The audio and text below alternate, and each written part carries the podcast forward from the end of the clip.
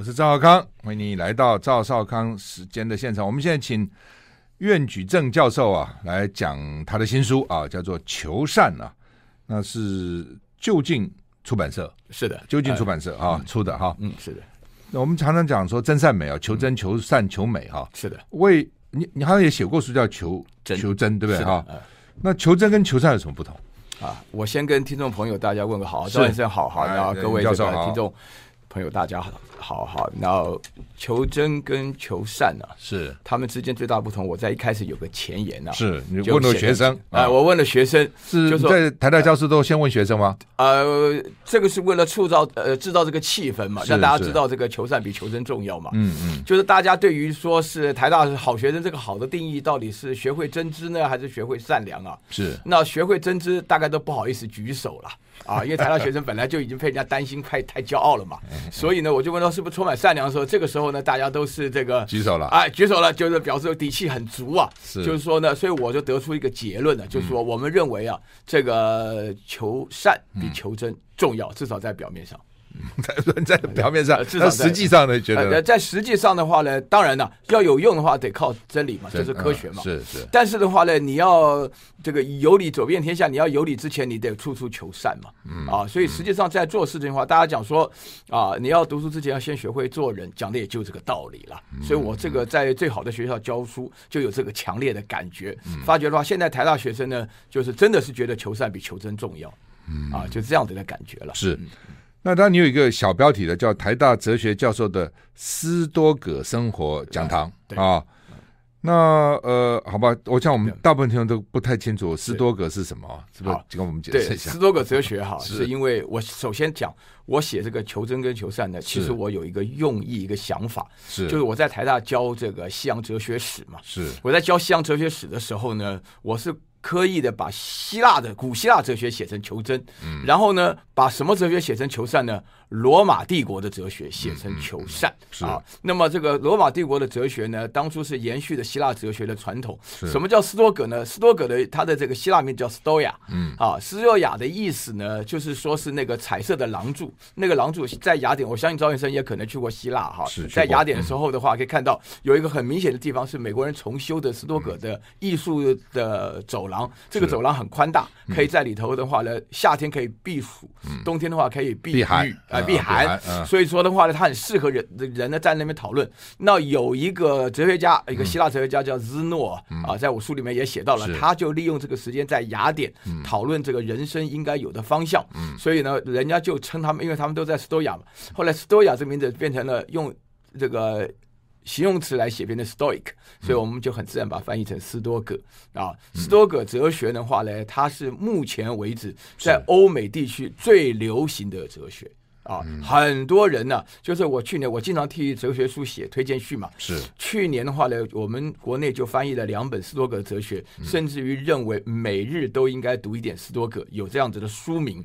嗯、啊，斯多葛哲学是美国目前为止最重要的生活指标，尤其是我书中有提到了一个美军中将叫 John Stockdale，有提到他他现在还教这个是吧？哎、嗯，他在普林斯顿大学教斯多葛哲学，嗯、因为他曾经是越战时候被俘虏七年，关在水牢里头，然后。那他透过斯多葛哲学的训练，尤其是斯多葛哲学家一个奴隶出身的哲学家叫艾比克泰德，嗯，然后呢，他透过这个方式不断锻炼自己的心智，克服了自己困难。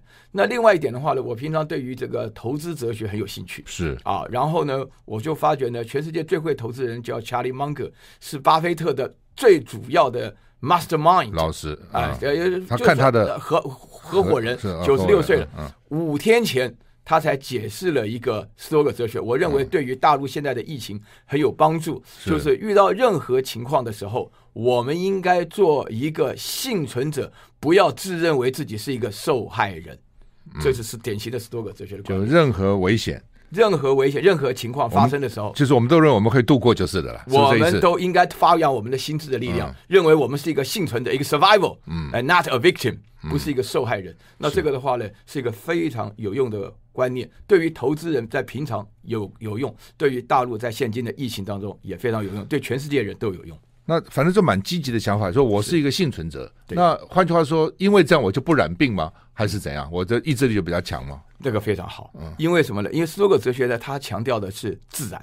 嗯，它很像我们儒家的观念，强调天人合一。我们人是自然的一部分，你想对抗自然是不可能的，你只有你的命运。在你的命运当中呢，如果你的命运要来了，你不能改变，嗯啊。如果说呢，你要坦然面对你命运还有一段时间的时候，你应该尽量的正面，嗯啊。他的观念就是这个样子，这个跟我们儒家哲学很有很有相似的地方。我举一个例子，像我刚刚提到那个艾比克泰德，他说，如果我是一只狗，嗯。想往东走，但是我被牵在，我被牵在一个想往西走的马车上，嗯、请问我应该往西还是往东？嗯啊，答案是，如果你坚持要往东，你可能被拖死。嗯，但是如果你往西走，跟着马车走一段时间，说不定你的链条松了，你还可以回来往东，还有机会。这就是他的观念。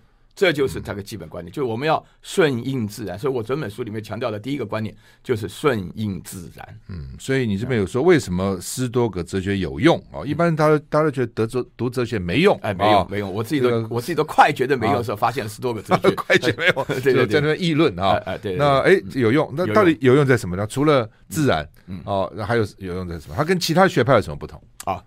呃，你这边讲了有三个嘛，对不对？三个学派，嗯，对对对，就是在那个那个时期啊，我我先我我先讲一下，就是我们刚刚已经提到斯多葛哲学有用，就是发挥你的意志力量，是，然后来面对你的现实，嗯啊，这是第一个用。第二个的话呢，就是它实际上的话呢，它发生的时期完全都在战乱时期。我们这个这个希腊哲学之后是个希腊化时期。什么叫希腊化时期呢？因为希腊出现了。一个马其顿王国，马其顿王国一个很伟大君主叫亚历山大大帝，他征服了欧亚非三大洲，建立一个非常大的一个帝国。他在建立大帝国的时候，完全是透过战争来维持和平的。所以说，这个战争维持和平终究不是长久之计，而且他三十三岁就死了。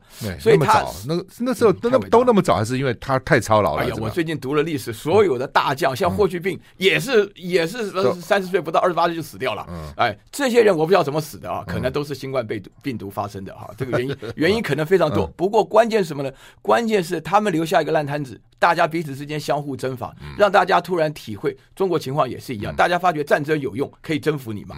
所以在整个战乱时期，斯多葛哲学的主要出现的一个原因，能够脱颖而出，就是说我们应该积极入世。我们应该的话呢，用最积极的态度来面对我们的人生所有面对的坎坷。啊，那这个是一个非常重要的观念。那这个观念的话，可以延伸到今天。为什么我讲说现在斯多葛哲学在欧美地区非常流行呢？因为我们人在后工业化的时期，生活当中的不如意出现的。奇怪的现象，各式各样的。我想赵先生非常清楚。我平常听你的评论当中，想到现在美国也好，英国也好，欧洲也好，原来我们觉得最安定、最稳定、最有秩序的社会，统统不一样了。是，所以在这种情况下，大家要追求心灵上的平静，嗯、那么就是要读一点斯多个哲学，就是告诉大家，其实自然就是这个样子，嗯、人不会胜天的。嗯、我们要面对自然发生的情况，这也是一个用处嘛。那么这个第三点用处的话呢，我个人是觉得。我这样子讲的时候呢，我一边在教课的时候，一边的发觉，我每次上课告诉同学，我觉得斯多葛哲学跟儒家的哲学非常像，嗯，啊，原来都拿斯多葛哲学跟佛学比，拿斯多葛哲学跟道家比，但我觉得跟儒家最像，尤其哪一部分呢？尤其是这个兼善天下。啊，就说是这个独善其身、兼善天下的这个部分，我在我的书里面有讲，罗马帝国的哲学有很多大官，几乎所有罗马帝国的大官都是斯多葛哲学家。哦，啊，几乎所有的。那罗马帝国实际上，因为他这个前面那个最伟大的阶段，因为他不信基督教，所以被整个西方的历史评价不高，认为他没有哲学，只有政治跟法律。完全错误。罗马帝国的哲学，包含皇帝跟奴隶，都是斯多葛的哲学家。我在书里面做了非常清楚的介绍。所以你要了解中国的文化的精髓，你先读一读斯多斯多葛哲学，作为一个思想上的媒介。因为我们现在我们哲学界当中，很多人认为哲学没用的主要原因，是因为中国在哲学这一块交了白卷啊。大家提到孔子、孟子，觉得像笑话一样。所以我那天听到赵。赵先生的演讲讲到孟子说：“不是杀人者能医之。”嗯，哎呀，我非常感动啊！哎，孟子还说过：“智者啊，是以小事大呀。”是啊，对不对？这是为天者啊，保其国。所以我觉得他对我们的第三个用处是，我们现状非常需要十多个哲学，可以让我们了解到这个里面跟中国哲学的汇通，以及对于未来前程铺下一条康庄大道。是好，我们访问的是苑举正教授，台大哲学教授。那么他的新书啊，叫《求善》啊，真善美的善啊，台大哲学教授的斯多葛生活讲堂。我们休息再回来。I like 103, I like radio。我是赵少康，欢迎你回到赵少康时间的现场。我们现在访问的是苑举正教授哈，那么谈他的新书《求善》啊，台大哲学教授的斯多葛生活讲堂哈，所以我们的听众呢，可能不是那么了解哈，什么叫斯多葛？他们叫算是学派吗？还是什么？还是哲学？是一个学派嘛？哈，对对对。那我听起来，当然跟儒家有点像，跟老庄好像有点像嘛？没有吗？有应该也有嘛？对不对？有前面讲过，是是，大家喜欢拿道家跟斯多葛比较，是是，大家喜欢拿佛教。跟佛学跟如果比较，但是我认为我这个书的特点是我暗示我没直接写，是，但是我暗示他跟儒家儒家有更像，儒家比较积极了，是吧？对呀，天人合一的观，因为它里面有一个大官叫塞内卡，这个塞内卡的积极到什么程度呢？第一，他是暴君尼禄的家庭老师啊，是。然后第二个的话呢，他本身呢被尼禄刺死，啊，像所以我们号称叫斯多葛的苏格拉底，因为他也是被皇帝刺死，也是死掉的。然后第三个。你可能不知道，就是他是罗马帝国最有钱的人哦，啊，他的土地拥有居然几乎都到了 Britannica，就是英国去了。是啊，这个所以说，我认为儒家在这边的话呢，所要强调的一个观念，一对比斯多葛的话，你会发觉西方人啊，尤其是像富兰克林这种人，嗯。他们只要在不不违背善恶的情况下，大量的赚钱，然后到时候就做自己的决定。美国就有这个捐钱的传统。那这个观念哪来的呢？我认为是一个进步的伦理学，所以我在我书上里面特别强调这个重点。是，不当然讲了苏格拉底，我看他们比我们野蛮啊。我们说孔子、孟子王都没把他们杀了，他们都动动不动就把哲学家给杀了，这样啊？哎。这个是有原因的了啊！这个最主要原因就是说，首先苏格拉底的死的话呢，是整个在直接民主的情况下，在这雅典的话呢，像柏拉图啊，就对于雅典的直接民主是非常反感，就基本上变成了我们今天讲的民粹。苏格拉底被判死刑，就是五百个人当中啊，两百七十四个人认为他该死，结果就把他就把他，杀了。啊，就把他杀了。那塞内卡的话呢，到罗马帝国的话，那个暴君尼禄的话呢，就怀疑他有弑君之嫌，所以呢也赐死。致死他死的过程非常复杂啊，因为他本身因为年纪大了，血液就是这个放血，这个死不了，后来最好只好加上温气，把他自己活活的闷死了，窒息而亡。所以这些出现的结果都是让人觉得很遗憾。不过他们的言行观念，他们不死还没那么重要。苏格拉底的死是一切的哲学的发展的前提。如果你读柏拉图的哲学，他前面早期的对话录全部是讲苏格拉底的死。嗯啊，因为死这个事情，就像我碰到的这个冠状疫苗呃被病毒一样的情况，因为它涉及生死，嗯，所以是没办法挽回的。不，哲学本来就讨论生死嘛，很重要一一环，对吧？从哪里要往哪里去等等，但活着有什么意义的，死了要干嘛？不过中国哲学例外哦，嗯，呃，孔子不知生焉知死，哎，所以这下就完了。所以整个中国哲学的意境给人的感觉不高，但是其实他是用天人合一的观念来过渡了这个理念，嗯啊，所以但是西方人从一开始就。尤其是苏格拉认为死是好事啊，死就避开了身体上的苦痛啊，完全只有靠思想的灵魂呢、所以西方人在强调抽象思维的过程，借机的把那个宗教的因素透过哲学已经引进来了，这也是构成了中西文化很大的一个差别。嗯，不，我在想，孔子讲这不知生焉知死，也不是说对死就不要探究了。他的意思说，这可能在在活在世界上，你先把这个这个事情先搞清楚嘛。你这是搞不清楚，搞那个事情，是不是有这样的意思嘛？我觉得也不是那么小。赵刚，嗯，呃，赵先生说的很对，嗯，好，这个里面最主要观点就是说，因为孔子他其实没什么创意，他是说延续五百年前的周公的想法啊。对于孔子来讲的话呢，周公想法了不起的原因，就是因为他治礼作乐。那治礼作乐的话呢，当然是给。这个现世的人来听啊，来来遵守的。那所以说，儒家有一个很明显的实用精神，英文叫做 pragmatic。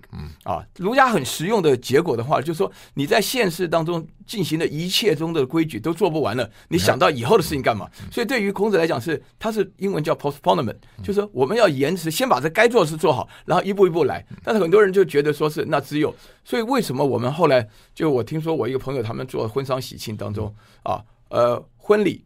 喜礼庆礼都一下都包完了，这丧礼没没有人包，因为我们已经产生了这种精神，对于这个丧礼感觉上是非常反感的，就不喜欢的。像我们听到别人做做做做丧事，都闭着眼睛啊，摇过头去什么的，都不是非常啊非常乐意的接受。但是丧礼的呃丧礼的话呢，这个给大家产生印象很负面。但是婚礼的时候，大家抢着去喜气啊，喜气洋洋，对不对？妈连不认的人都跑来，都吃白象的啊，那就那是另外一回事。不过整体来讲是喜气洋洋，大家也不特别计较啊，是这种情况。是。好吧，那回到西这个西方这些哲学哈，嗯、那呃，你刚才提到先希腊，然后在罗马嘛哈，嗯、那呃，整个的，不是包括什么苏格拉底啦、亚老斯亚里士多德啦这些人，嗯、那整个的这个没落哈，那么这个跟斯就斯多葛学派也是从他们一直演落一一路这样演变下来的嘛。嗯、那到比如你刚刚提到，比如那个美国那个中将曾经在越战被俘的呢哈，但他怎么他他他他说他靠了这个，所以在水牢里或者能够接受那种，他靠了什么？他怎么想些什么？那个时候他想什么？什么让他能够撑下去？啊，这个的话呢，就是牵涉到两方面的，一个是事实哈，另外一个是哲学的规范了。嗯，历史事实是这样子，因为斯多葛哲学呢是罗马帝国哲学，罗马帝国呢，因为他不信基督教啊，就是罗马最伟大的事情不信的，那信了基督教后就变得很弱了啊，非常弱。所以说整体的就是为什么现在宗教为什么就变弱了？现在宗教里面最主要弱的一个原因啊，就是因为罗马帝国呢原来是讲求罗马地区所发展的。讲求忠君爱国啊，讲求的是努力奋战，讲求的人是质朴遵从自然啊，是一种是一种强调一种精神。一有事情的话呢，像这个凯凯撒那个时候就追杀那个卡东卡东啊，叫做卡东的 Younger，然后呢。他就自杀了啊！所以说，斯多葛哲学的话有很多强调，就是说做事情的话呢，面对现实，生死不足惧啊。那基督教哲学是刚好相反的，基督教哲学的话呢，告诉大家要遵从这个教会啊，要相信神啊，要相信这一切。那后来罗马帝国在西元四世纪的时候，他颁发了将基督教当成国教以后，这个国家整个改变。他得到的好处，唯一的好处是，蛮族入侵的时候没有大烈的烧杀的原因，是因为他们都已经信基督教了。啊，有强调这个 compassion 啊，强调这个 merciful 啊，这种观念已经都是存在了。可是呢，实际上的话呢，斯多葛哲学并没有因此而消失啊。这个是刚刚前面讲的是历史事实，现在讲的是哲学规范，就是说斯多葛哲学里面很多的理念啊，比如说相信命运啊、顺应自然啊，以及强调这种天人之间的关系呢，已经被基督教的神学完全吸收了啊。所以我举两个例子啊，就说我个人认为啊，在西洋哲学史中最重要的两个哲学家。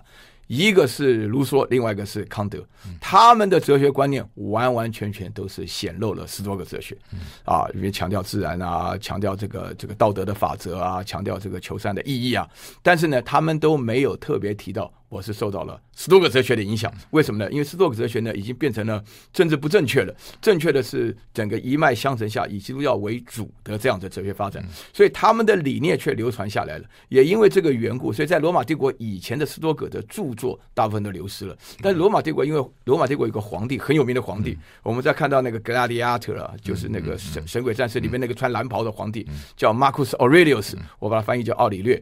他本身就是斯多葛的哲学家，然后他在里面，他留下一本很完整的著作，叫《Meditations》，叫《沉思录》。那这本著作呢，听说大陆的一个总理，有个温总理啊，温家宝总理啊，说每天晚上都要读，读了好几百遍。这个我相信赵医生知道的嘛，哈，对吧？吾日吾日三省吾身，对对对，每天要看。是我们现在访问的是台大的苑举正教授，谈他的新书《求善》。我们休息再回来。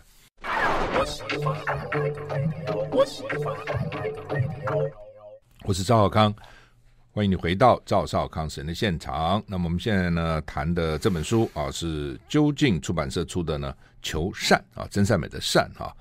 那台大哲学教授的斯多葛生活讲堂。那你在台大开这个课，嗯，那还在这个创新教育平台啊，就不只是台大学生了，就是其他只要上网都可以看。那反应也蛮热烈的。那台它算是个通识课，对不对？我开的通识通识课哈。那台大学生对这个哲学的课到底怎样？他的兴趣怎样？哦，这个我们台大对哲学课的话呢，大概学生呢，呃。严格上来讲是分成三块了。是。第一个是我们系上的学生，这是专业，嗯，所以我们在要求上啊，各方面基本训练呢，就是比较严格啊，语文上，尤其是语言上的能力啊，所以我们要求比较严格。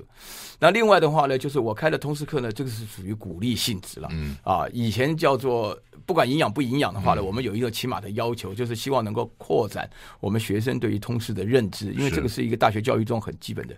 还有一种你可能想不到，就是说他考试的时候，嗯，他考的太好了。他不愿意，他就是分数超过哲学系很多，但是他后来发觉机械系，我知道，呃，赵岩原来是读的理工嘛，就我们现在我们系上就有很多是机械系来的人，他们读了机械以后毕业的时候，他们对赚钱没兴趣，但他们对于哲学生命却抱持了很强的关怀，呃，然后他们就考到哲研所来，但是在考进哲研所之前，不管他读的系多好，我当过系主任，曾经有医学系人要转到我们系上来，是。啊，那个时候我感觉到生意来了哈，但是后来发觉他父母不同意，就没就。没转成，但我想你也可以了解。但是实际上有这种人，嗯啊，确实有这种人，就是说他天生聪明，他了解哲学有意义，嗯、那他愿意读，然后所以他在课堂中的表现特别好。这种人每一个班上，我不敢说多哈，百分之二啊，百分之三有有这种学，所以分三块啊。但是我们做好老师要分清楚，哲学专业的。啊，通识教育的，还有哲学专才的，就是他有专门的才能，嗯、这个部分要特别注意。要把哲学读好的人要，应该要很聪明才对啊，很有智慧、啊呃，要很用功、啊，是不是？要呃，就是用功，呃，而且而且要有一种靠聪明不够，要有智慧，脑脑筋要很好了。呃，我说脑筋好，就是你比如理哲学好了，对不对？你总是要很逻辑观念要很清楚嘛。哦，那是。这个赵元生考哲罗辑的话，一定会比我高，因为你们读理工出来的数学就。我那时候修刘福增的李哲学嘛，我我分数很高，当然当然肯定的嘛，因为你会感觉上用数学的做法其实也差不多，它是推理嘛，是啊，就是有了公理以后，就给你就给你这个推理，你自然会得出定理嘛，这个是逻辑的基本的要义，对不对？可是还有一点呢，就是综合性的思考，啊，我觉得。呃，赵阳，我不是夸你哈，因为我平常听你的节目，你刚刚一听也知道，平常常常听节目。是是是，你刚刚讲节目我也听啊。我最主要的感觉上就是说，你要有综合各种现象之间的联想能力，这种是智慧啊。比如说我刚刚讲的，我们讲了很多中国哲学跟斯多葛哲学风马牛不相及，但是我们透过他的理念的认知，把它联想在一起，然后呢，上课哎，学生就有兴趣了，知道发觉哦，原来还有这种想法，这种联想能力创造出很多具有原创性的思维。嗯啊，英文叫 originality 嘛，嗯、所以我们读书就是为了追求原创性嘛，嗯、而不聪明的话，比如说你解一个数学题目，解个数学题目不靠你，靠别人也一样解得出来。出来嗯、而且我们线上教那个数理逻辑的，他们都是奥林匹亚数学里面得了银牌啊。嗯、为什么银牌就是第一名了？嗯、因为金牌都是大陆人得嘛，嗯、所以银牌就是第一名了。那、嗯、这个也很不容易了。嗯嗯，嗯是。对那好吧，再回到一，我们一直在谈到西洋哲学、中国哲学这两个到底怎怎样？你你差差在差别在什么地方？啊，这个问题非常好啊。因为西洋人呢，他们做任何事情很认真，他有专业。啊，西洋人有一个最有名的问题，叫做中国哲学合法性的问题。他认为中国没有哲学，我们勉强把一些思想上的规律拿出来说是哲学。那我们中国呢，就很难接受这一条，认为说我们从孔子、孟子一向都是怎么没有哲学？怎么没有哲学呢？但是实际上，从西洋哲学的定义，后来有一个西洋人讲得很清楚，就是我们哲学。的定义就是希腊的思维方式，你看你有没有？那我们中国没有这个抽象思维，我们也没有发展数学，我们有的数学也只是在应用科技当中而偶尔出现的一些定理，就是经过推理，也不知道什么叫公理。那西方哲学这个公理 axioms 这个是个希腊字，一开始就非常重要，所以这也是导致于说。西方人不认为中国有哲学，但是这个问题并不重要，因为我写了这个书以后，有一个很重要的目的，就是告诉大家，原来西方哲学也有这种以伦理学为主的学派思想。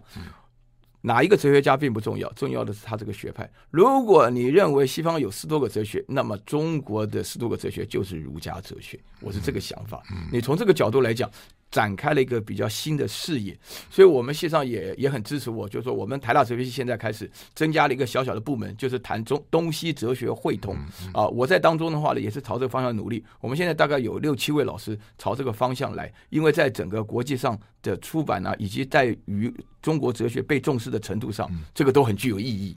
啊，非常意义。否则的话，我们光学西方哲学学了个半天，啊，西方人来了以后，我们都请纽约大学的啊，都请这个哈佛大学、牛津大学的来我这边演讲，讲的时候这个态度，虽然他们很客气，但是他心里中就间接的告诉你，这个就是我从这个原始，就是本尊分出来的灵给你，然后你想想看，那我们在这个情况下来讲，在发展上来讲，有一些限制了，对不对？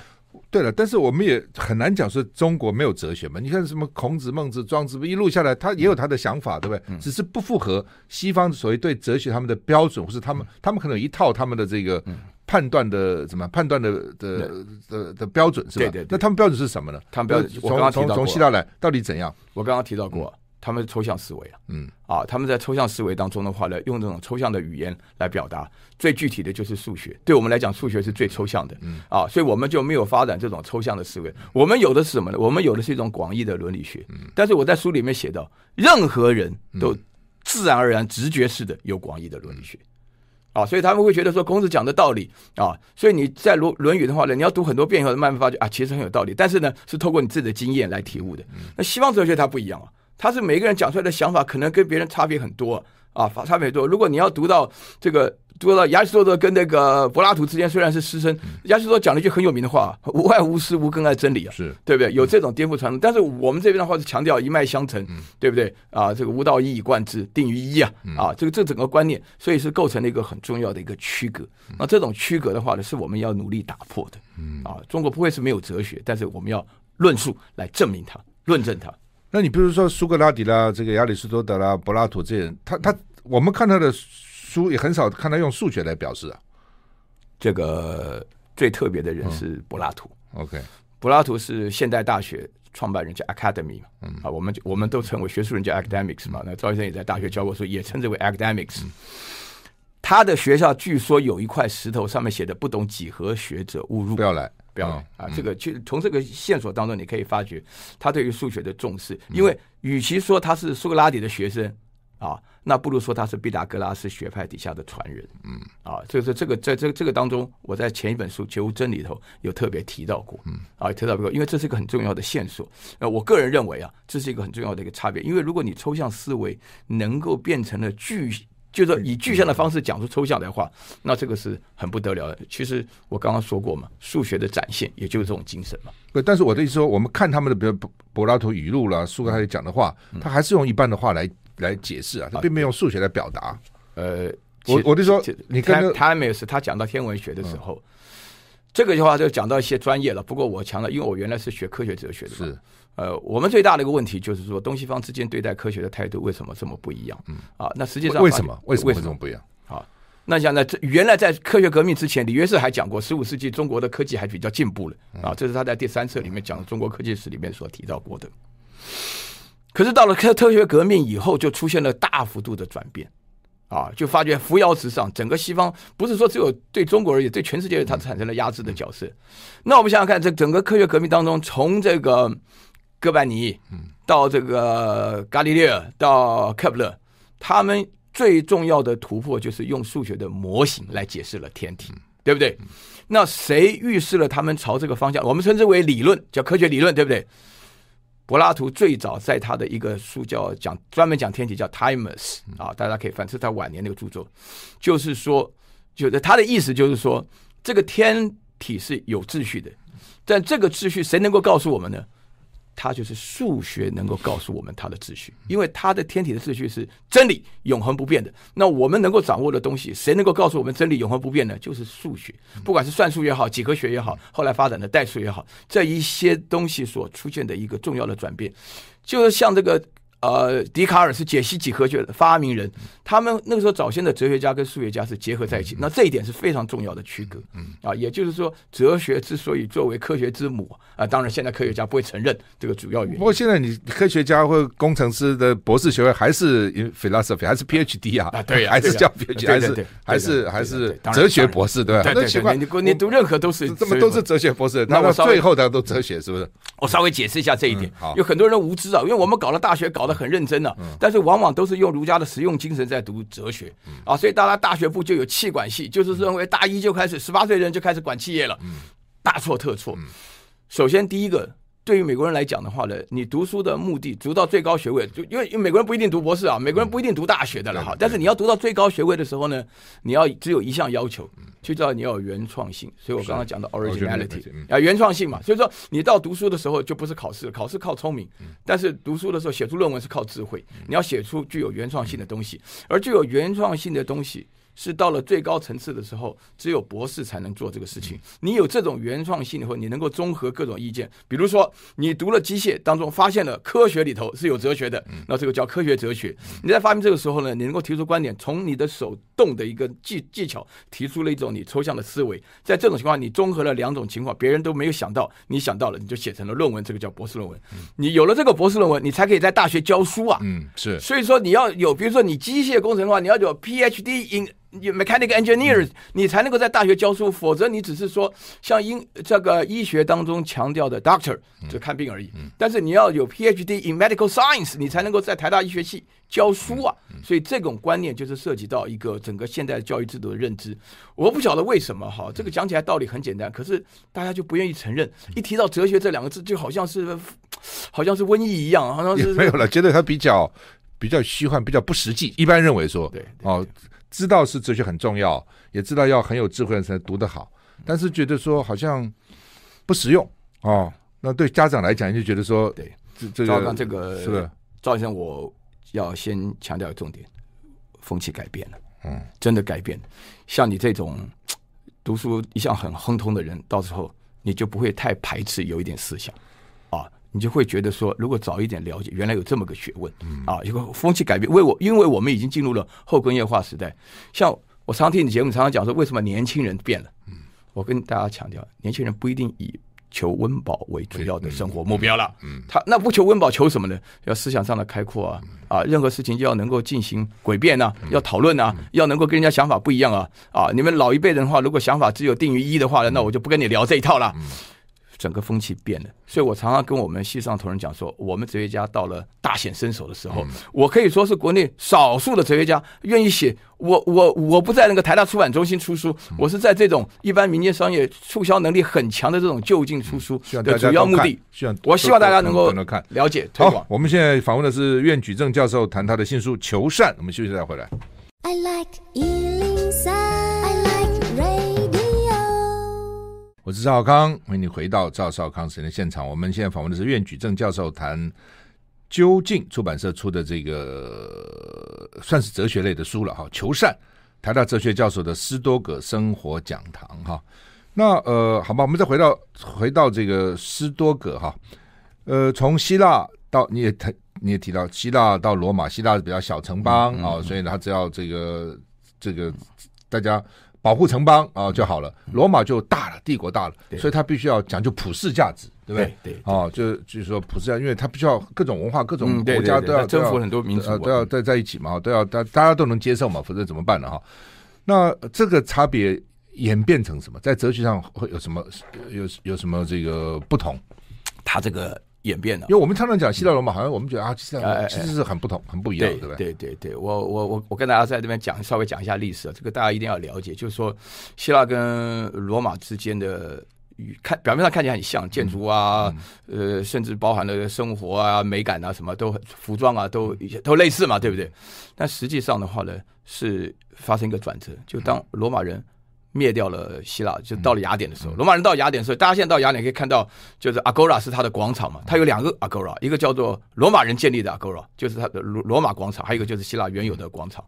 这是什么呢？就是罗马人非常惊讶，因为罗马人一直认为国力的强大是靠文化，那文化最好的地区在雅典。那罗马人征服了雅典后，发觉雅典人打起来很弱啊，就觉得哎这个文化上有问题，然后呢就一下发觉了，哎他确实是把他的文化的突出跟他的军力的衰败把它分开。来处理，所以希腊跟这个罗马的文化的差别就是对待战神的态度。Mars，三月份啊，罗马人非常强调战神，希腊人根本就不强调这个战神。罗马人，罗马人有点像是我们的唐朝、汉朝啊，那希腊人像我们的南宋啊，就是说他们基本上认为说发展艺术啊，发展这两个这个差别，但是大家从表面上看起来不会很重视。但是我必须强调，整个基督教文明的发展的过程当中的主体是希腊文化。啊，因为他强调的是神学嘛，就是哲学的思想啊，所以说呢，刚刚我前面提到过了，大家对于罗马帝国的文化的部分、哲学的部分、思想的部分，呃，着墨的不多啊。呃，但是呢，这之间的一个差别呢，对于这个罗马帝国时代，它有一个很现实的问题，对，我们今天也完全可以理解这个问题。比如说，我们到了今天啊，那么在如果台湾这个地区啊。大家就慢慢发展，像日本一样，变成了同文同同文化同一同质性很高的环境。我们做事情很容易同仇敌忾啊，跟人家区分彼此。日本也是这个样子，我们也就这个很容易。但是你区分彼此以后的结果的话呢，你对领土不要有想法，你就是永远当小国啊。像原来的话，日本的话呢，他自己很同质性高，但是他想要征服大东亚的时候，那时候他就必须要面对这个问题。我们要拿出一套能够说服别人的手法啊。我认为在这个问题上处理的最好的。应该说是美利坚帝国了啊，因为美国他什么呢？他自从占领了菲律宾以后，他后悔了。呃，他会发觉国家发展的重点不是占土地，占土地没有用，你土地上有人。我要你的钱，我不要你的人。所以现在很多地方都想当美国的一州，他说对不起，我这个地不要，我要你的钱，人人我要不要都无所谓啊。所以说也是因为这个缘故，我认为这是一个非常迫切的问题。我不一定说这是好或是对，但是我要想到说这是一个现实，我们要思考啊，我们要从。历史的角度来思考，我们要从西方哲学史的角度来思考，我们甚至要从现今的角度来思考，这个都非常重要的。嗯。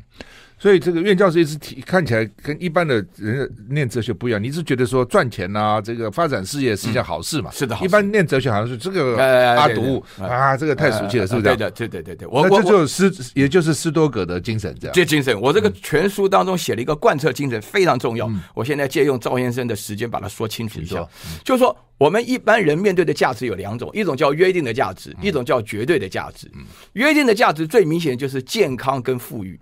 啊，我想在赵先生身上这两点都实现出来了啊？为什么呢？因为我们想要健康，我们想要富裕，是很自然而然的事情。但是这种价值是约定的，换言之，什么意思？就是说他们不要跟善恶这种绝对的价值发生冲突。比如说，我富裕的原因是因为做恶事，这不可以。哎，我如果说这个我健康的原因是因为这个做恶事，这个不要。但是除此之外的话呢，我要求我想要富裕。有什么不对？啊，我事实上的话，我刚才特别提到了，我长期来讲，我上财经台啊，我上做投资哲学啊，我还写了书，我还写了投索罗斯的投资哲学。这个书，目的就告诉人家讲说，赚钱有这种我们常识性的道理，哲学是可以理解到这个层面。我举一个例子，大家就知道，美国人的美金美元的一百块上面是 Benjamin Franklin 富兰克林。富兰克林他办了一个学校，叫 University of Pennsylvania，就宾夕法尼亚大学，叫的是常春藤里面的。UPenn 啊，哎，UPenn 有名的学校。那当时大家美国学费很贵，美国大学最有名的就是学费贵，好不好我们也不知道，但学费非常贵。人家就问他了，说这个为什么你们这个办的这个学校这么贵？对吧？讲了一大堆的善事啊，办学校这么贵。富兰克林很轻松讲说啊。If you think education is expensive, then try ignorance。就如果你认为教育昂贵的话，那你试试无知的代价。啊，他讲的是这样子的一句话，意思也就是说，我们现在公认富兰克林，包含华盛顿在内，他们都是斯多葛哲学家，因为他们在奉行斯多葛的原则，就是说，有关于我想要富裕，有关于我想要健康的这件事情，只要不跟善恶发生冲突，他就是应该做的。事实上，我们现在仔细想想看。我个人是觉得，美国今天的进步，完完全全是他的伦理学的进步，反映出来的结果。你在中国当中，我们现在出现这个情况，我想赵先生一定感触很深呢、对不对？你做政治镜头会发觉，大家对于道德无限上纲，要求你生活上要跟要饭的一样，你这样才代表你的这个道德的清高。我问你，这样子搞下去的话，这个政治会有前途吗？是。好，我们现在访问的是苑举正教授，谈他的新书《求善》。